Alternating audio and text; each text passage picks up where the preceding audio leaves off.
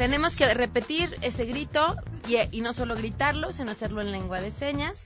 Así que en este momento nos van a explicar, Miguel, cómo se dice es viernes en lengua de señas. A ver, Miguel, es viernes y es nada más viernes. Ah, bueno. Entonces ahí va otra vez. Una, dos, tres. ¡Es viernes! Qué bonito nos salió eso. Sangre que está con nosotros. Además, ¿qué opinan los niños sobre los migrantes? Más adelante tendremos información justo sobre este tema que estas iniciativas nos parecen muy buenas y originales y nos ayudan a encontrar nuevas herramientas creativas para combatir el discurso de odio y la discriminación en México. Tenemos buenas noticias y más. Quédense así arrancamos a todo terreno. MBS Radio presenta a Pamela Cerdeira en A Todo Terreno, donde la noticia eres tú.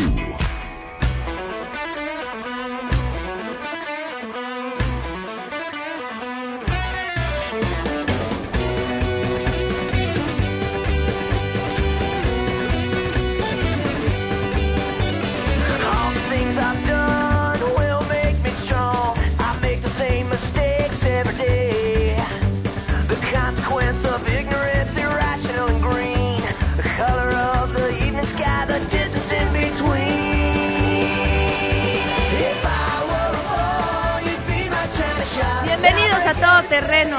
Fíjense nada más el plan que estaba cerrando con Sergio Zurita. Una noche de karaoke. Sin teléfonos. Porque si no, imagínense, cualquiera de los dos programas al día siguiente puede ponerse muy interesante. Demasiado interesante. Una noche de karaoke. Bueno, pues igual invitamos a alguien del público. Este, sugiere. Gracias por acompañarnos. Bienvenidos a Todo Terreno en este viernes 4 de enero del 2019. Soy Pamela Cerdeira. La invitación a que nos acompañen como siempre a la una de la tarde. El teléfono en cabina 5166125. WhatsApp 5533329585. Les recuerdo de la lista de difusión si quieren ser parte de nuestra lista de difusión donde próximamente les tendremos además sorpresas especiales. Eh, lo pueden hacer escribiéndonos, poniendo su nombre, solicitando que los agreguemos a la lista. El correo electrónico a todoterreno.mbs.com y Twitter, Facebook e Instagram. Me encuentran como Pam Cerdera. Gracias a Miguel González, nuestro intérprete de lengua de señas el día de hoy. Lo pueden ver y seguir a través de www.mbsradio.com en, en parte de un proyecto de este programa que además nos hace sentir muy orgullosos, pero que además embellece le da sentido y razón de ser a nuestra webcam para que así sea un programa accesible para todo, todo público. Otro tema muy importante que si no lo tomamos ahorita lo retomaremos más adelante y me parece importantísimo mencionarlo. Una de las historias eh, trágicas con las que prácticamente arrancamos este año fue con la historia de Camila, una chiquita que fue abusada sexualmente y asesinada después de que estaba pues prácticamente celebrando en la calle con sus familias como cualquier niño, porque además aquí no cabe los papás dónde estaban estar en la calle, jugar en la calle, es un derecho de todas las personas. No tendríamos que pensar o esperar. Lamentablemente la situación indica que así lo hacemos y ha sido nuestra costumbre, pero eso no tendría que ser lo normal. Una niña no tendría por qué desaparecer donde quiera que estuviera y mucho menos que apareciera en las condiciones en las que Camila apareció. Ayer la Fiscalía en el Estado de México anunció que habían encontrado al presunto eh, sospechoso de haber abusado de esta chiquita y de haberla asesinado y me da eh, mucho gusto el, reconocimiento que el fiscal hizo a el trabajo de una mujer que aquí semana con semana se ha dedicado a dar voz a esas mujeres que ya no están, a contar sus historias, a pedir justicia. Y lo que hace aquí semana a semana es solamente un cachito de lo que hace en el día a día en toda su vida, porque se enfrenta a las entrañas del dolor cada vez que se sienta con los familiares de las víctimas para poder contar su historia. Y no solamente se enfrenta a las entrañas del dolor, sino no obstante con esto va a la boca del lobo a la cara de las autoridades, a exigir que hagan su trabajo para que no quede solamente en contar la historia, sino tratar de cerrar el círculo. Frida, eh, gracias por acompañarnos. Muy buenas tardes. Felicidades. Me da muchísimo orgullo y gusto, lamentable la historia, pero orgullo y gusto que a través de tu trabajo hayan logrado encontrar al presunto asesino de Camila. ¿Cómo estás? Buenas tardes, Frida. Hola, Pam. Mm, bueno, pues muy, muy buenas tardes y antes que nada, gracias porque desde ya hace más de un año eh, confiaste en nuestra en nuestra labor, en esa eh, pues necesidad de que esto se vea para precisamente generar eh, pues cosas como las que lamentablemente pues tuvo que pasar esta nena, pero que eh, más allá, de, bien lo decías tú, de, contar las historias, de documentar los casos todos los días, es actuar, y esa es la palabra, ¿no? Actuar, y fue lo primero que empezamos a hacer, ¿no? Eh, yo tengo un colaborador que está conmigo desde hace un poquito más de un año, eh, que no le pago, porque yo no tengo con qué, y que él en sus ratos libres pues me ayuda a investigar. Eh, y de inmediato en ese momento le pedí investiga quién es este individuo. Eh, lo primero que siempre hacemos con estos casos es investigar las familias, que es a donde ellos corren, y, y pues bueno, los números telefónicos, todo esto, y esa llamada que le realiza a la ex esposa es el, la que nos, nos ayuda a ubicarnos hacia, hacia el estado de Puebla. Ok. ¿Qué pasa en cuanto tú tienes esta información en materia de colaboración con las autoridades? Tan pronto eh, mi colaborador empezó a, darme los primeros datos, yo me contacté eh, con el coordinador de género del Estado de México, que, que es una persona muy, muy comprometida, que es el comandante Rueda, y desde ese momento le dije, comandante, tenemos esto, ¿cómo ve? ¿Cómo le hacemos? ¿Cómo ayudamos? Eh, inmediatamente él se puso en contacto con mi colaborador y desde ese momento, eh, desde el primer, de, primero de enero empezaron a, a primero intercambiar información que le arrojaba uno, que le arrojaba al otro, y el 2 de enero este, empezaron esta búsqueda, ya también con la colaboración del Estado de, de Puebla, y pues se trasladaron a, a donde tenían que, se empezaron a mover del Estado de México a Puebla, eh, y pues bueno, afortunadamente desde el primer momento en que la investigación arroja este punto, pues él se confió eh, de que lo estaban buscando en Chalco y pues afortunadamente ya no se movió de ahí, ¿no? Pues Frida, eh, de verdad felicidades por, por este excelente trabajo. No, no es un tema menor, eh, pero también es un, ¿cómo decirlo? Un, un señalamiento sobre la importancia que hacen las organizaciones como tú, que en este caso son tú y quien te ayuda a investigar. Eh, pues sí, es que, es que a ver, a veces pareciera, este, y, no, y no, quisiera parafrasear a Andrés Manuel López Obrador, pero sí, a veces es voluntad, ¿no?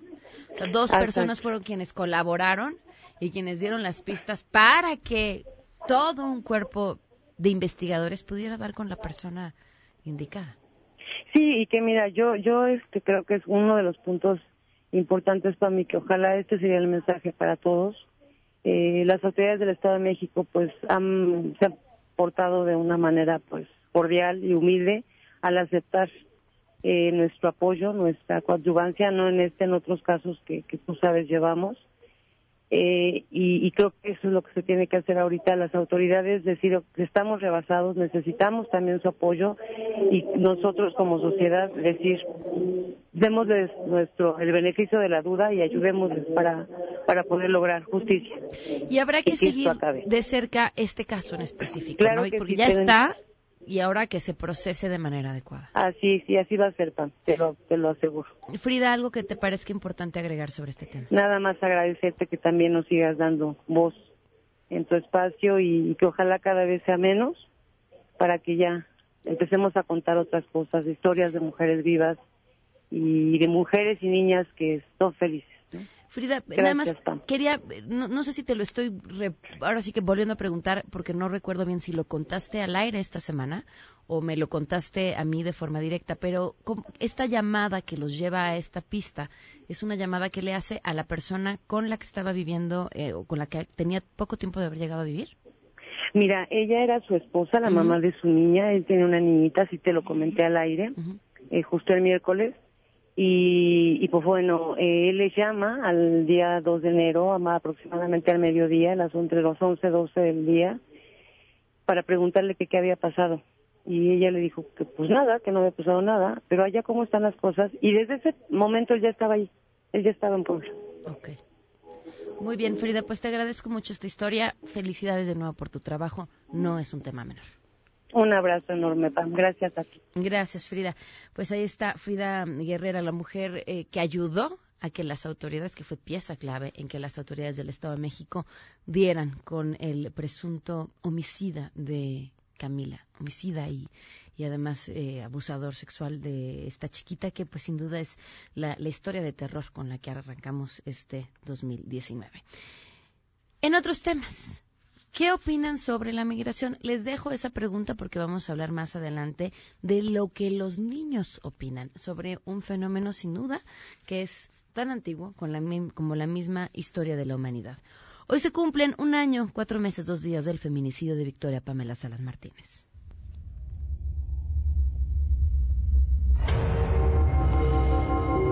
Que se pongan del lado de nosotros, que se pongan del lado de todos esos padres que hoy somos nosotros, mañana pueden ser ellos, que a nadie se le desea.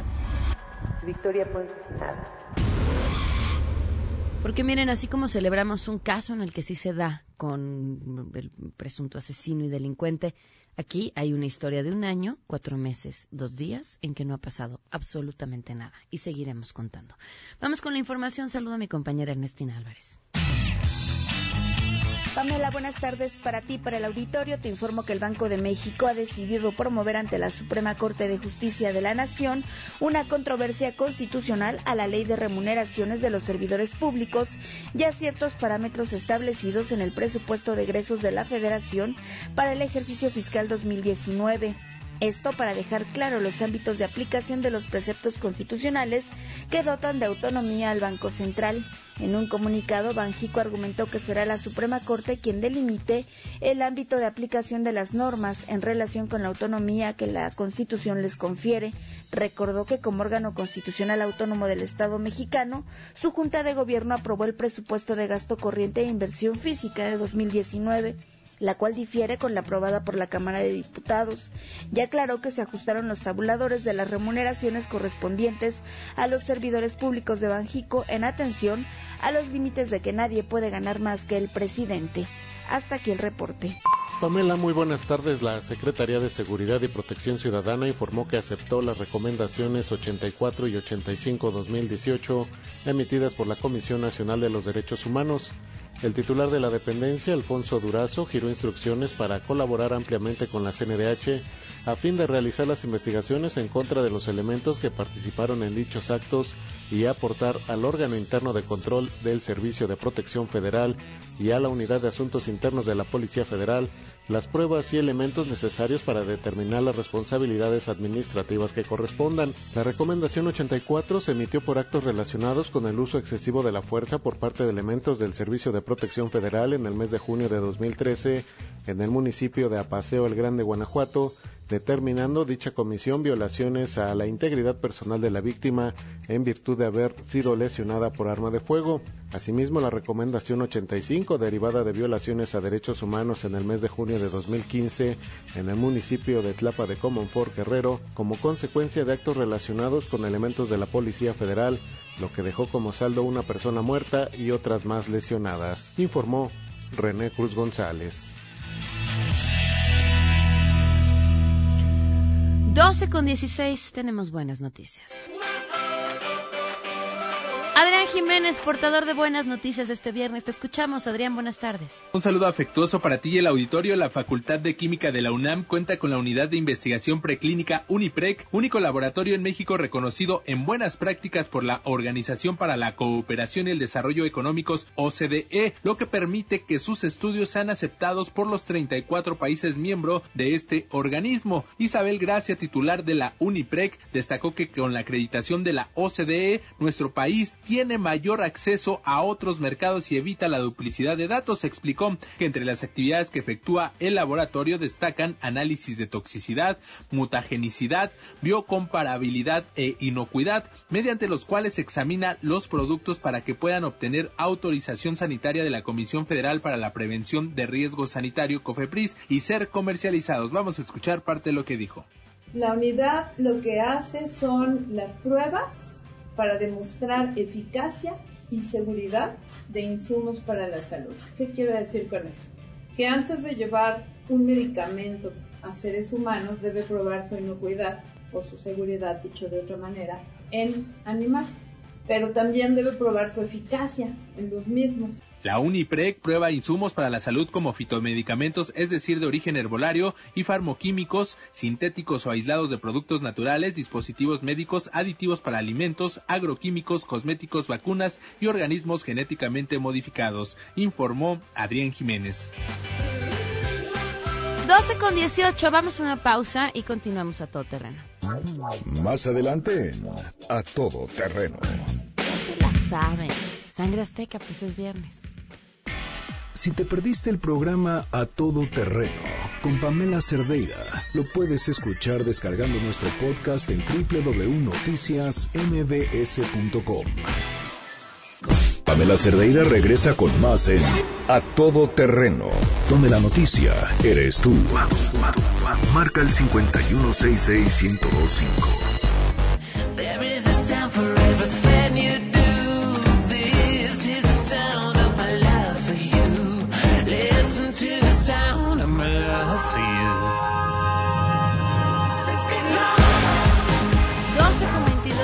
Continuamos a todo terreno. Le agradezco enormemente a Ricardo Bucio que nos acompañe el día de hoy. Bienvenido, gracias por estar aquí. Muchas gracias, Pamela, gracias por la invitación. Feliz año. Muchas gracias, que sea lo mejor para ustedes. Interesante investigación hacen de, bueno, de participación, de escuchar a los niños en un tema en el que los adultos estamos discutiendo de verdad, ah, en un, en un sinsentido, con una desmemoria sobre nuestra propia historia como humanidad, sacando lo más feo y también lo más bueno que tenemos cada uno de nosotros, hablar con los niños sobre la migración. Sí, sí, sí, es un, eh, es un sondeo que se hace un sondeo abierto y creo que representa, eh, por un lado, esta, esta posibilidad de escucharles, saber qué piensan y no solo qué piensan de aquellas cosas que eh, que en general la, población adulta cree que se les debe preguntar a los niños. ¿Qué te gusta hacer en Navidad?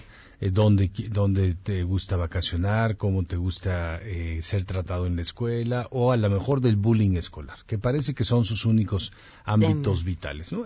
El tema de la de la situación de la migración hoy día es un tema pues mundial, es el tema es el último tema de discusión que hubo en Naciones Unidas el año pasado, ¿no? Se firmó el Pacto Mundial de Migración, el Pacto Mundial de Refugiados. Es el tema quizá de mayor discordia que, tiene México con, con, Estados Unidos y el tema de mayor problemática que tiene México con Centroamérica. Es un tema que está, digamos, a todo lo que da eh, a nivel internacional y que claro que afecta a la vida de todas las personas que vivimos en, en, nuestro país. Nos demos cuenta o no nos demos cuenta, creamos que es directa o no, y los niños y niñas tienen una, una visión sobre ese tema. Entonces, lo que se hizo en este ejercicio, OPINA se llama, OPINA con doble N, quiere decir niños, niñas y adolescentes, es preguntarles qué piensan acerca de la situación, eh, básicamente eh, sobre la caravana, ¿no? que quizás representa la, es, es, una manera de visualizar todo lo que ha pasado y todo lo que ha pasado no solo el año pasado, sino en, en todos los últimos años respecto de la migración centroamericana en México. ¿Y qué encontraron? Bueno, encontramos que hay una mucho mejor aceptación de la, de la situación de, lo, de, de los migrantes eh, de parte de ellos que de parte de los adultos, que hay mucha mayor empatía con la situación de, los niños, con la, el peligro que viven en sus lugares de origen, del por qué salen y también mucha eh, mayor disponibilidad a la interacción directa con ellos, ¿no? a que puedan estar en sus salones de clases, a poder convivir directamente con la población eh, migrante. En, en, lo vemos con los adultos, incluso con, con eh, gobernantes como el alcalde de Tijuana, pero muchos otros, también hay una expresión de, rechazo. Siempre se ve eh, o se piensa que los migrantes nos vienen a quitar, nos vienen, bueno, son peligrosos, vienen a, romper la armonía eh, social de los lugares por donde transitan y a los lugares a donde llegan. y hay entonces siempre una, una reticencia frente a ellos. Y hay mucho, un gran discurso eh, político que está teniendo una un, mucho mucho éxito, mucha aceptación, la ultraderecha en, en Europa, en distintos países, en en, Austria, por ejemplo, ahora la, política del nuevo presidente de Estados Unidos, perdón, la nueva política del presidente, del nuevo presidente de Brasil y claro, la de Estados Unidos también van en una lógica así y, tienen tanta aceptación, bueno, que, han votado por ellos y los han llevado a donde están. Esa es una gran pregunta, tratar de entender el por qué, ¿no? Yo pensaba en Bolsonaro esta mañana y decía, a ver, ¿qué, qué es incluso el mismo Trump, la cantidad de mujeres que votaron por él, incluido su discurso eh, y, su referencia continua hacia las mujeres. Bolsonaro, un gabinete de 22 personas y tiene dos mujeres eh, en un discurso también machista. Pensaba, ¿cuál, ¿qué es eso que las personas están identificando como el mal mayor? Como para que no importe lo otro, estén dispuestos a votar por una persona que representa una serie de amenazas a lo más importante que tenemos todos, que es la libertad. Eh, la libertad de ser, la libertad de elegir, la libertad de desarrollarnos. Vaya, creo que requiere un estudio importante.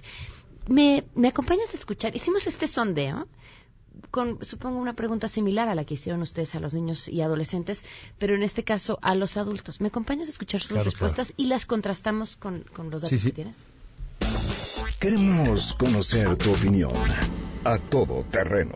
¿Qué opinas de la migración? La migración existe desde que el hombre es hombre por causas de alimentación, de propiedad privada. En relación a, nuestro tiempo ya moderno, aunque suene cursi, como dice el clásico, el respeto al derecho ajeno es la paz. Entonces, pues vámonos haciendo al derecho y, y seríamos todos más felices. Sin embargo, hay mucha desigualdad en los países, por eso es que hay tanta migración ilegal. Entonces, es un problema realmente grande, pero que si se toman cartas en el asunto, se hace responsable a los gobiernos, entonces habrá migración todavía, ciertamente, pero de mayor orden y con mayor acuerdo entre los países. Creo que la migración se ha vuelto una desafortunada necesidad y que me molesta mucho que la criminalicen algunas personas.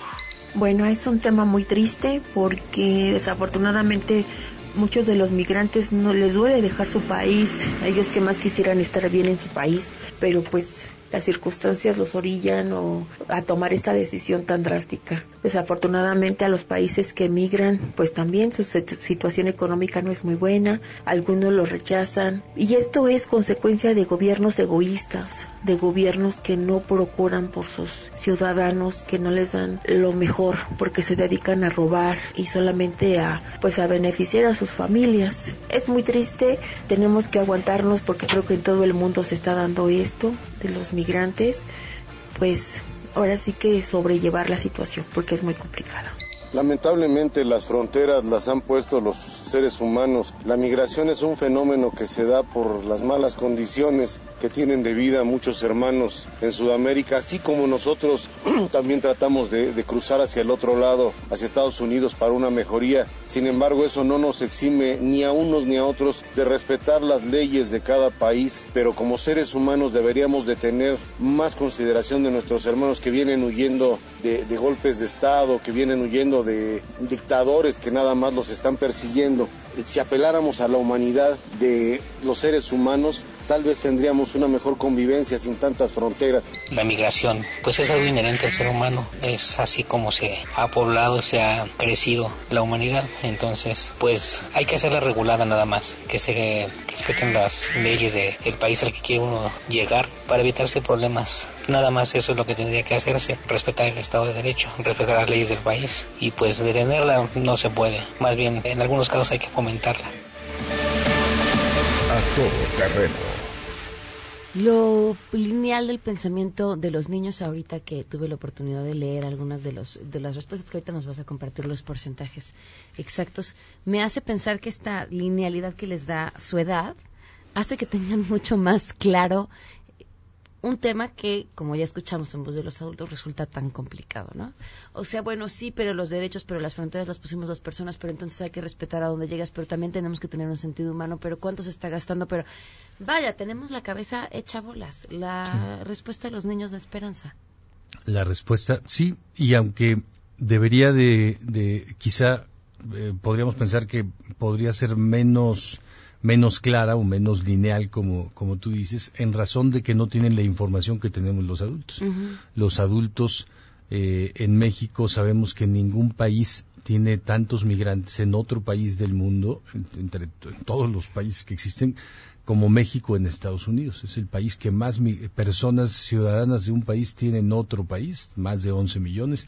Es el país. Estamos recuperando territorio. Estamos recuperándolo sin duda. Es el país en donde hay más hijos de migrantes que en cualquier otro país del mundo. México tiene casi cuatro millones de niños, son, son hijos de mexicanos que viven en Estados Unidos. Es decir, estamos hablando ahí de una, una enorme cantidad de, millones. El 10% de la población de nuestro país está fuera, está fuera de México. Y cuando nos hace ruido algo, como dicen este sondeo de los adultos, es es por la situación de 10.000 personas que, que llegaron al país y que intentan además cruzar hacia Estados Unidos, que no venían la gran mayoría a quedarse eh, en México. Se nos olvida, porque también es información que tenemos los adultos y no los niños, que entre el primero, a veces el segundo, el tercer lugar en, las, las, divisas que recibe México vienen de remesas de los migrantes y esas las reciben las familias directamente. Cientos de miles de familias en México reciben divisas de, sus migrantes y esa parte no nos parece complicada. México firmó incluso desde hace algunas décadas la Convención de Trabajadores Migrantes y sus familias, fue uno de los grandes promotores en Naciones Unidas porque la migración era de aquí para allá. Cuando es de allá para acá, y aunque es muy minoritaria, pues menos del, del 0,1 punto por ciento es el, la migración que estamos recibiendo, a veces 1% de los que nosotros tenemos en Estados Unidos, ya nos parece una cuestión compleja.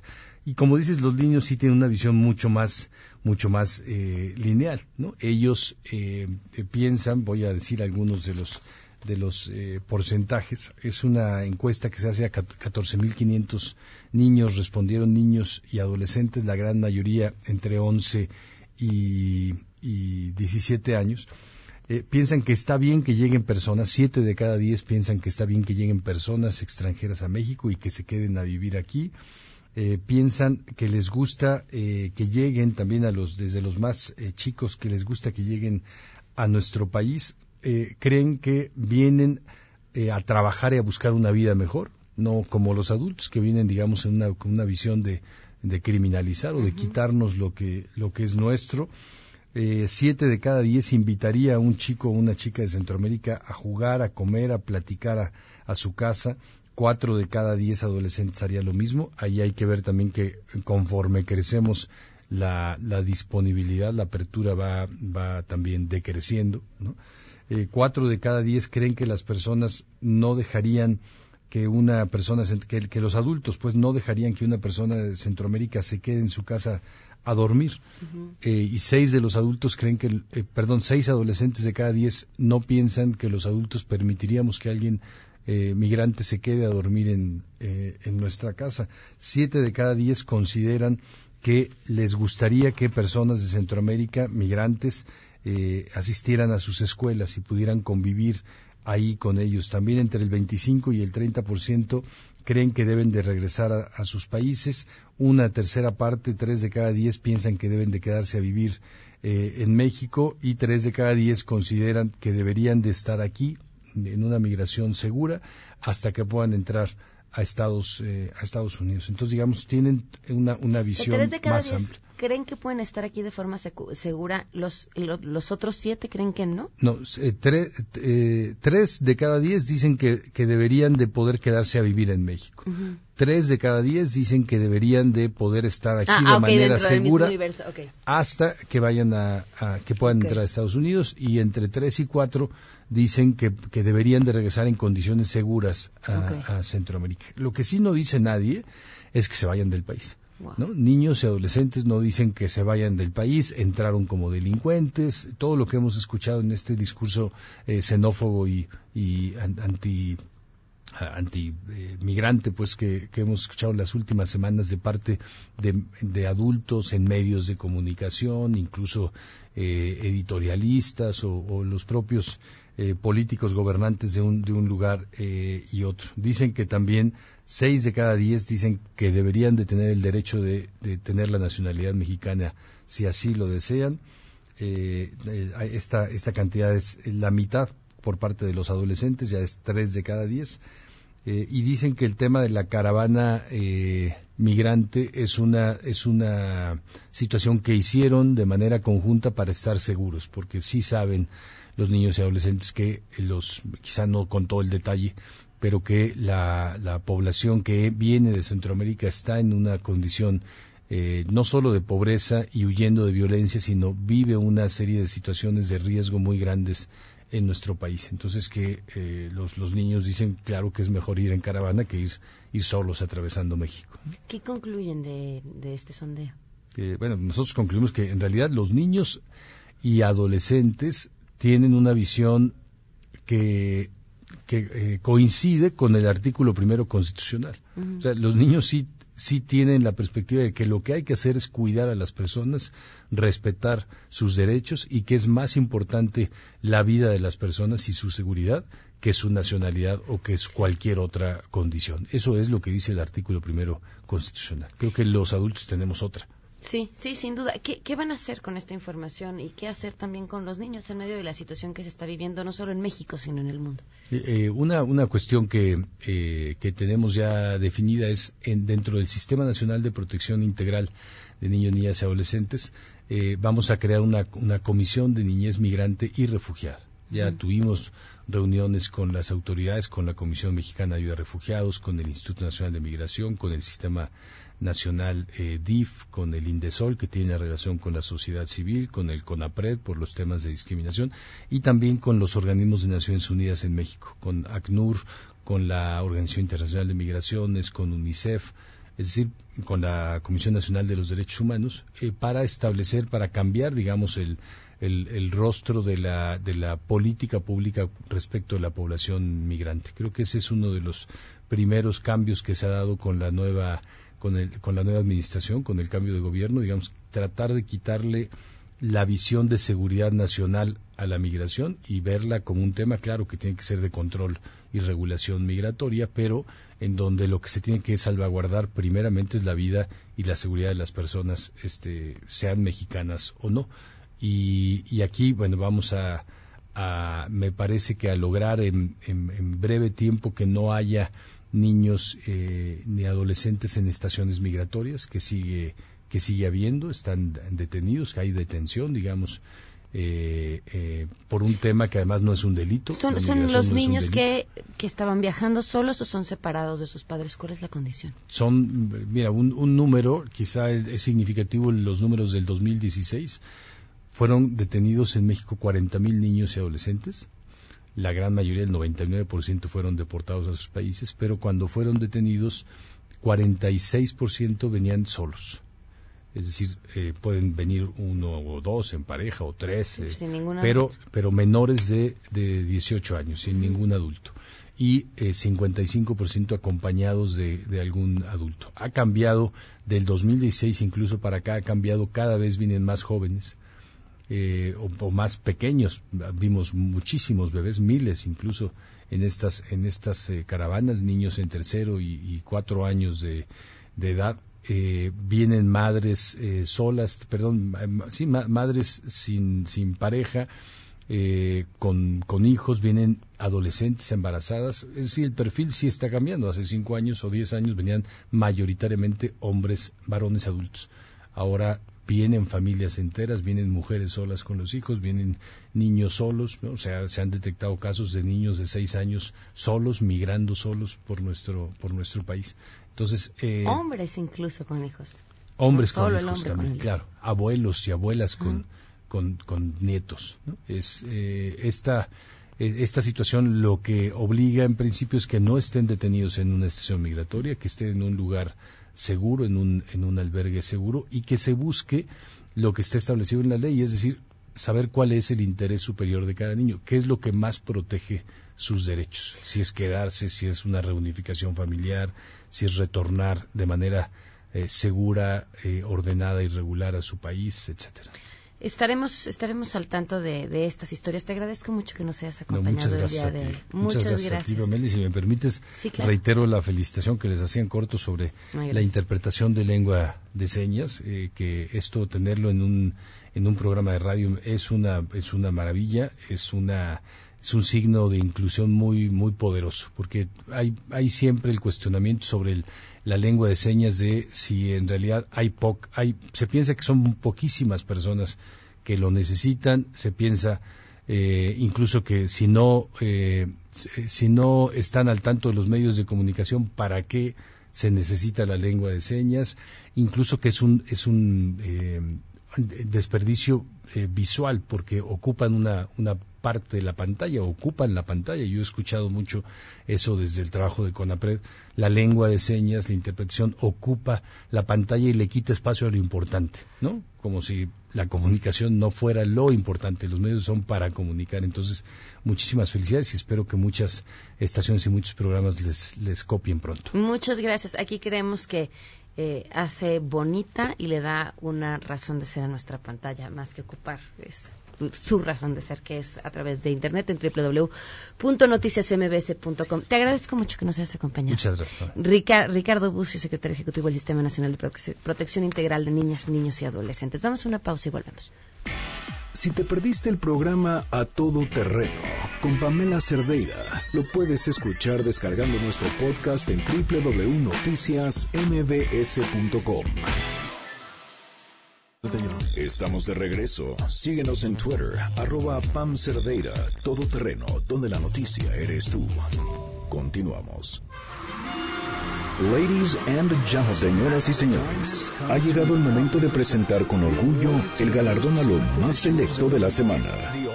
Los premios de la semana en A Todo Terreno. Bienvenidos a los premios de la semana. Sangre Azteca ya está aquí.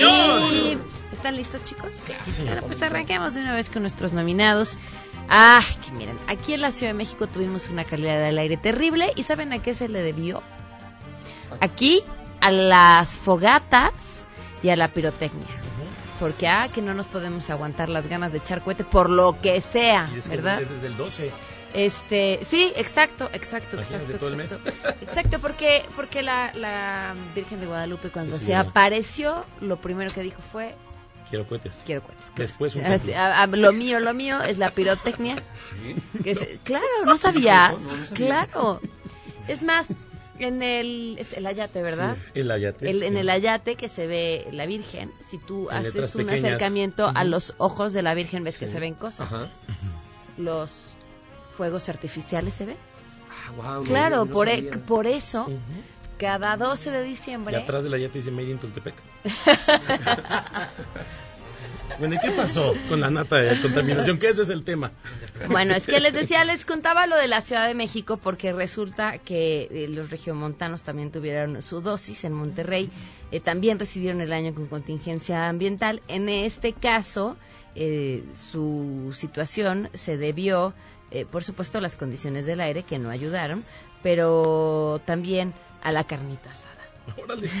Hubo mucha carne ¿En asada, por supuesto, lo que lo que provocó que también tuvieron un problema de contingencias. Bueno, bueno, en realidad, este, pues esa fue la recomendación que ya después de que ya habían contaminado el aire, que también le pararan un poquito a la carnita asada, ¿qué le vamos a cantar? Claro que sí.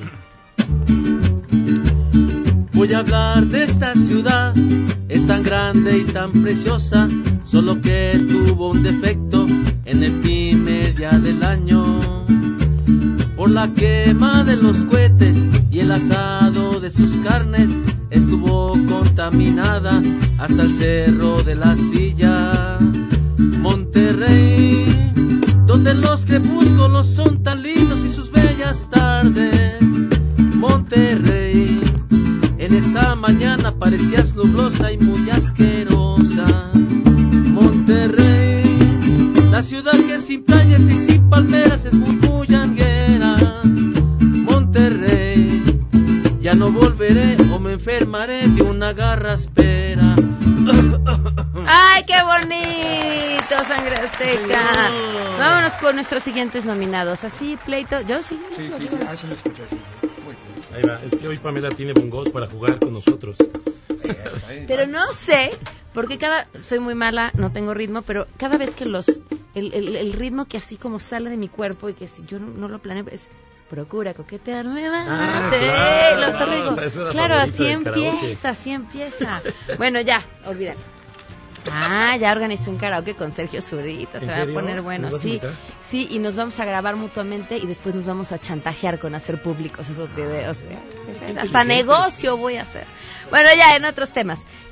Les decía, pleito como de el santo, el ¿En cavernario. Nada más que no sabemos quién es el santo y quién es el cavernario, que lo decide el público. El ex candidato presidencial eh, y el secretario de Comunicaciones y Transportes, eh, y Javier Jiménez Espriu, pues que se agarraron a tuitazos. Se hicieron de palabras en 140 caracteres. Esto el 27 de diciembre, después de que el exsecretario de Hacienda subiera a la red social una serie de tweets sobre proyecciones de los efectos de la cancelación del nuevo aeropuerto internacional de México, que ya fue RIP. Y decía, podría seguirle dando vueltas, pero mejor pongamos número a la casa. Dejar de hacer el aeropuerto nos cuesta 145 mil millones de dólares. Fueron las palabras que dijo José Antonio Omid en Twitter. A lo que Spriu respondió, la enorme pérdida, entrecomillando enorme pérdida, 145 mil millones de dólares que el ex candidato presidencial y exsecretario de Hacienda José Antonio Omid le asigna a la cancelación del aeropuerto, son las cuentas alegres de un hombre triste. Y entonces, ¿y qué le contesta? Y que le dice, y que le digo, que le dije, que le dijo, no, que le volvió a escribir. Ay, ya ahí voy. Bueno, pues que le contesta. Como millones, este, ni se rieron.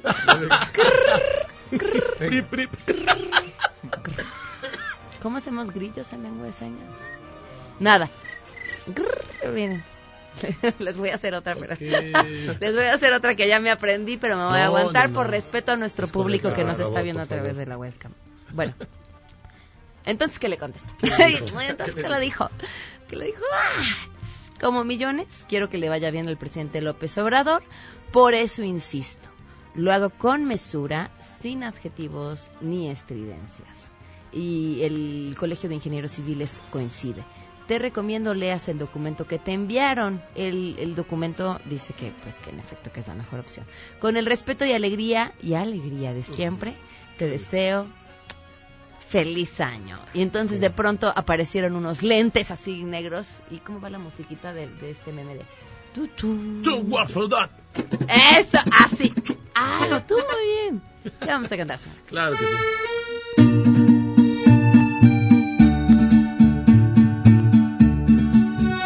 No discutamos, porque en el Twitter segurito que nos van a ventanear, hoy terminamos.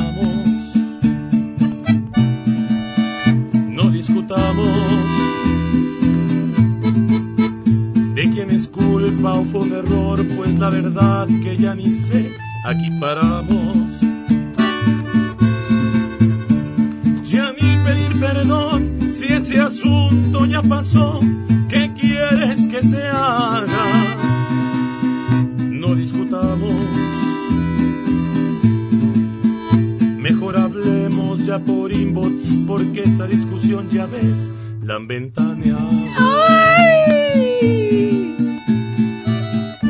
Va a acabar en amor.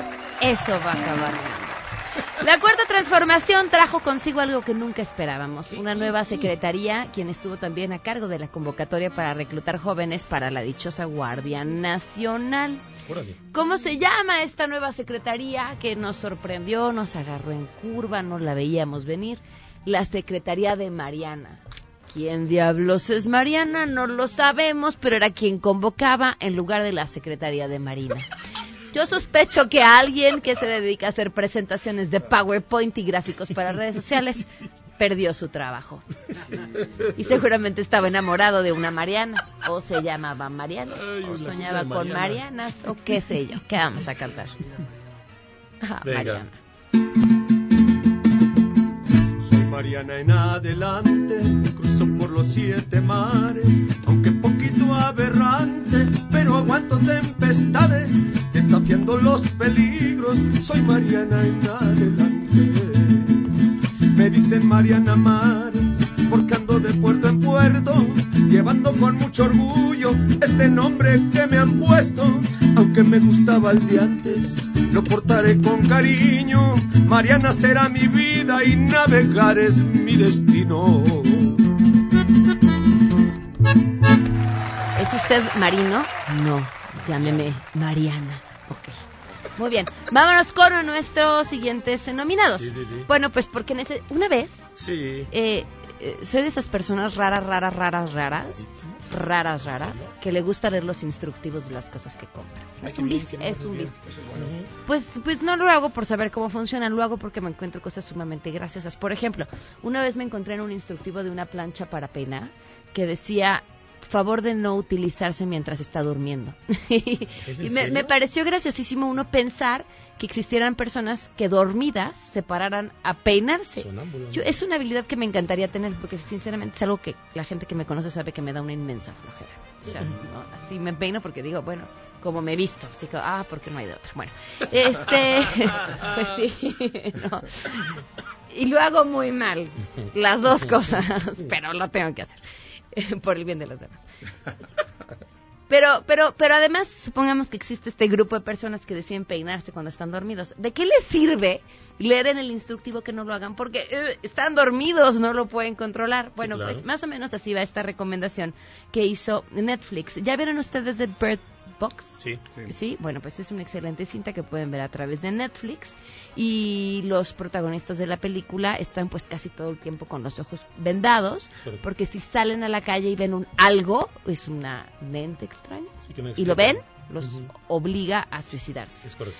Entonces, bueno, pues la- la- lo que ha dicho Netflix después de la difusión de varios videos de usuarios haciendo el reto al que han llamado el Bird Box Challenge, que implica hacer sus cosas con los ojos vendados, se pronunció al respecto a través de Twitter y, bueno, pues pidieron que por favor no se lastimen con ese desafío. No sabemos cómo, cómo comenzó y apreciamos el cariño, pero niña y niño tienen solo un deseo para el 2019 y es que ustedes no terminen en un hospital por cuenta de unos memes. Así que por favor no hagan el desafío del Bird Box Challenge, porque sí necesitábamos que alguien nos hiciera saber que era muy peligroso ir por la vida con una venda en los ojos. Y cantamos. Nunca pensé que algún día yo me pegaría con tanta emoción. La peli a mí me dejó heridas en el chicharrón, con sus horribles escenas y sus golpes duros me pude traumar. Y con los ajos, con los ojos, perdón, y con los ojos vendados me puse una friega que no he de olvidar. No te vendes los ajos, por favor. Los ojos, ¿verdad? No sé qué sea, pero debe ser horrible. Picarse los ajos. Picarse los ajos. Es que, Eso que está no peor que vendárselos. Claro, que no se vayan a, a vender los ojos y menos con ajos. Son los ajos. Tenemos nuestro primer mea culpa del 2019. Nada como empezar a regarlo el cuarto día del año. Venga, muy bien. Con los ajos. Si sientes la necesidad de vendarte los ajos, Los ajos. pide ayuda. Sí, es que al final de cuentas son cabezas de ajo. ¿no? Nos queda espacio para una canción. Ustedes sí, deciden. ¿Qué ola está más bonita? Eh, las dos, la niña tres. será princesa y el niño príncipe, Donald Trump o el hijo de Felipe Calderón. La, la que tú pidas. tú. Ay, rápido, rápido, rápido, rápido, No, Bueno, pues nos vamos hasta Brasil entonces. La ministra de la Mujer, la Familia y los Derechos Humanos en el gobierno eh, del recién eh, llegado al poder en Brasil, Bolsonaro, entró en terreno polémico al declarar una, en- una nueva era en el país. Es una nueva era, vaya, que busca innovar, que Sí. busca que el niño se vista de azul y la niña de rosa. Ah. Damares Alves, una pastora evangélica de 54 años que ha mostrado en varias ocasiones su rechazo a la ideología de género. Imagínense un funcionario hablando de teorías de la conspiración y que en su discurso oficial durante su toma de posesión declaró el Estado es laico, pero esta ministra terriblemente cristiana y continuó en este gobierno la niña será princesa y el niño será príncipe.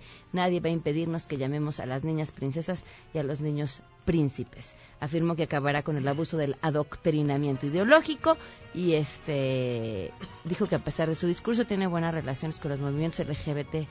T, T, y sí, seguro. ¿Qué vamos a cantar? Venga. El ministro un revuelcao que no, nunca se ha imaginado.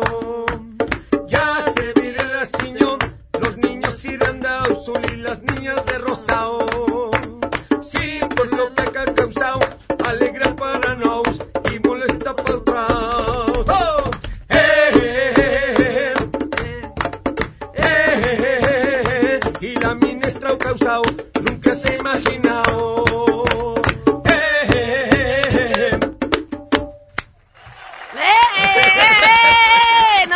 quedar en mesa para todos. Guillermo Mora está al frente de este espacio en sustitución de Manuel López San Martín. Nos escuchamos el lunes otra vez a las 12 del día. Sangre Azteca ya no nos da tiempo de nada, pero, pero pues ahí nos escuchan, nos buscan en las redes sociales. Sangre Azteca son la ley. O sea, son Sangre Azteca, no la ley, pero Sangre Azteca. Bueno, adiós.